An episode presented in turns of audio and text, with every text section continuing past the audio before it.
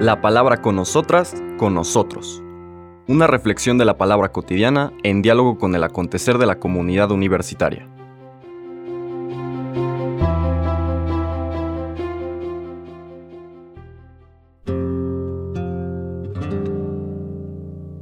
Hola, buenos días. Bienvenidas, bienvenidos a la palabra con nosotras, con nosotros.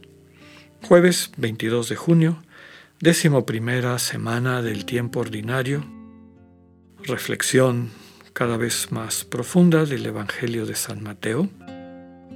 Estamos en el Sermón del Monte. Recordarán ayer que la cita que les dije, sobre todo al hablar de qué pasaje íbamos a meditar, era un poco rara capítulo 6, versículos del 1 al 6, luego un brinquito, y versículos del 16 al 18. Pues resulta que hoy vamos a leer los que no leímos ayer. Ahorita vamos a entender por qué. Capítulo 6, versículos del 7 al 15, quiere decir que lo que vamos a leer hoy está inserto en esta invitación que hace el Señor a cambiar las prácticas de devoción del pueblo judío.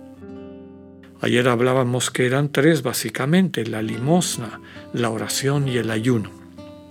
Espacios donde podemos movernos, crecer, caminar dentro de un itinerario que nos lleva a aprender el arte de amar, y nuestro gran maestro es Dios en el corazón.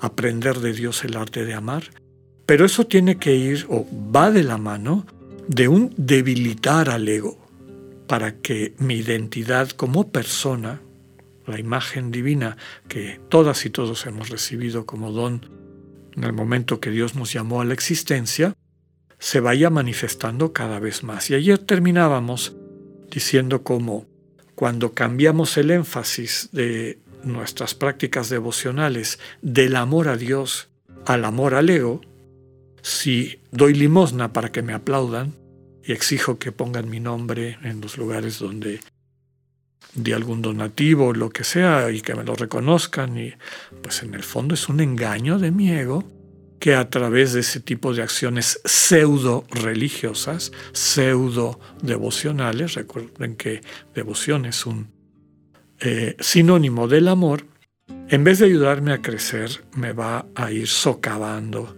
en mi proyecto de poder acceder a la comunión de amor con Dios.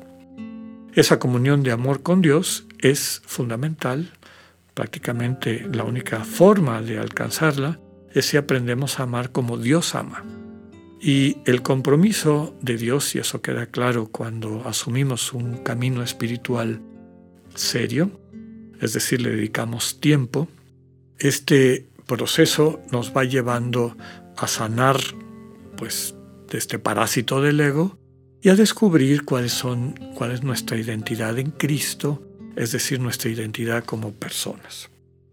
Por lo tanto, la invitación de todo este segmento es purifica tus obras religiosas, tus obras de piedad, tus devociones, purifícalas. Ten mucho cuidado que no te esté engañando tu ego para que bajo apariencia de relación con Dios en el fondo lo estás adorando como un ídolo.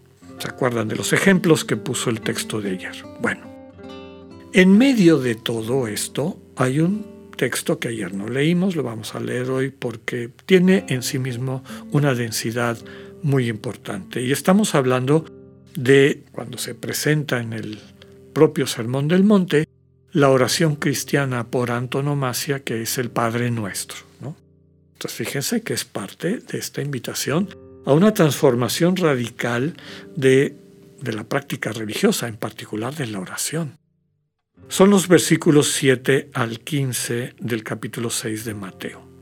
En aquel tiempo Jesús dijo a sus discípulos, Cuando ustedes hagan oración, no hablen mucho como los paganos que se imaginan que a fuerza de mucho hablar serán escuchados.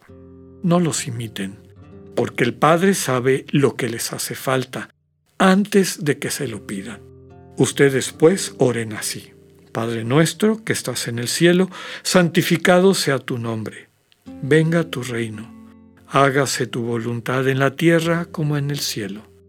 Danos hoy nuestro pan de cada día. Perdona nuestras ofensas, como también nosotros perdonamos a los que nos ofenden. No nos dejes caer en tentación y líbranos del mal. Si ustedes perdonan las faltas de, a los hombres, también a ustedes los perdonará el Padre Celestial. Pero si ustedes no perdonan a los hombres, tampoco el Padre les perdonará a ustedes sus faltas. Palabra del Señor. Ya me han oído en otras ocasiones la manera como trato de transmitir lo que percibo que es el sentido de este texto.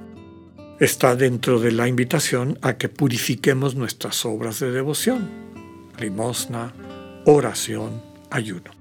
Cuando habla de la oración, introduce este tipo de oración, esta manera de orar, esta manera de vincularse con Dios, que en el fondo eso es la oración, la búsqueda de formar una comunión de comunicación recíproca con Dios. Y entonces el Señor empieza por decir, cuando oren, no hablen mucho, no se trata de convencer a Dios, ¿no? de ver cómo doblegas la voluntad de Dios para que haga lo que a ti te parece que es correcto. No se trata de eso, no se trata de convencer a fuerza de mucho hablar, dice el texto. No los imiten. El Padre en el que creemos sabe qué necesitas antes de que se lo pidas. Y luego viene esta frase que es diferente en Mateo y en Lucas. Ambos presentan el Padre nuestro. Yo creo que la versión de Mateo es muy probablemente la más cercana al original. Mateo dice, ustedes pues oren así. Lucas dice, ustedes digan así. Y ahí hay un gran problema. No se trata de repetir una fórmula y de repetirla sabe Dios cuántas veces, porque eso contradiría el inicio, ¿no? No se trata de estar repitiendo, hablando mucho, como los paganos. Por lo tanto, en el fondo del Padre Nuestro está la invitación a un estado interior. Más que una fórmula, y mucho menos una fórmula mágica, una especie de encantamiento que cuando yo lo repite va a producir un resultado mágico, eso no es cristiano, no es evangélico, es la invitación a un estado. Y cada una de las frases no es una fórmula, es un estado Padre nuestro, es decir, reconocer a Dios como Padre, como Abba, el mensaje central de, de la buena noticia del Señor Jesús. Dios no es capataz, Dios no es rey a la manera mundana, Dios es Abba, papá. Y no es mi Abba, es nuestro. Por lo tanto, el que ora cristianamente no puede orar por sí solamente ora como parte de una familia, de una comunidad. Se compromete a santificar con su vida el nombre del Dios en el que cree. Es decir, una vida congruente en este sentido. Pide que venga su reino, entendido el reino no como una especie de, colección de características que hace que las cosas sean buenas, el reino describe una relación propia y específica del ser humano con su creador. Un estado de enamoramiento radical del creyente con el Dios vivo que hace que ese Dios vivo sea el centro de su vida, sin lugar a dudas. Es un estado. Hágase tu voluntad en la tierra como en el cielo.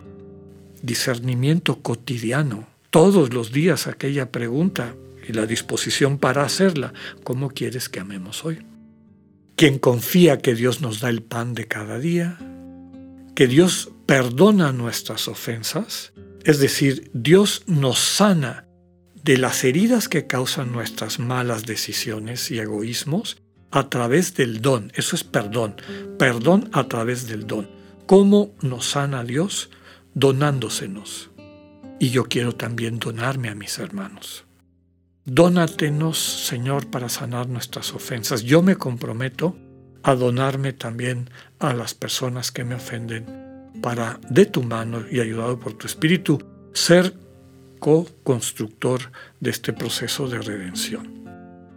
No nos dejes caer en tentación líbranos del mal. No dice, no nos tientes, porque de alguna manera la vida, para que haya un proceso de maduración, de crecimiento, implica peligros, siempre. Los papás lo saben. Para que un hijo empiece a caminar, para que vaya a la escuela, para que se haga cargo de la vida, tiene que correr riesgos. Pero este vínculo con Dios que no se pierda, de tal manera que ante situaciones de riesgo no caigamos en decisiones que terminen destruyéndonos. Pidámosle al Señor la gracia de crecer en este estado, en esta manera de vivir en comunión con Dios que describe de forma tan bella el Padre nuestro. Que tengan un buen día, Dios con ustedes.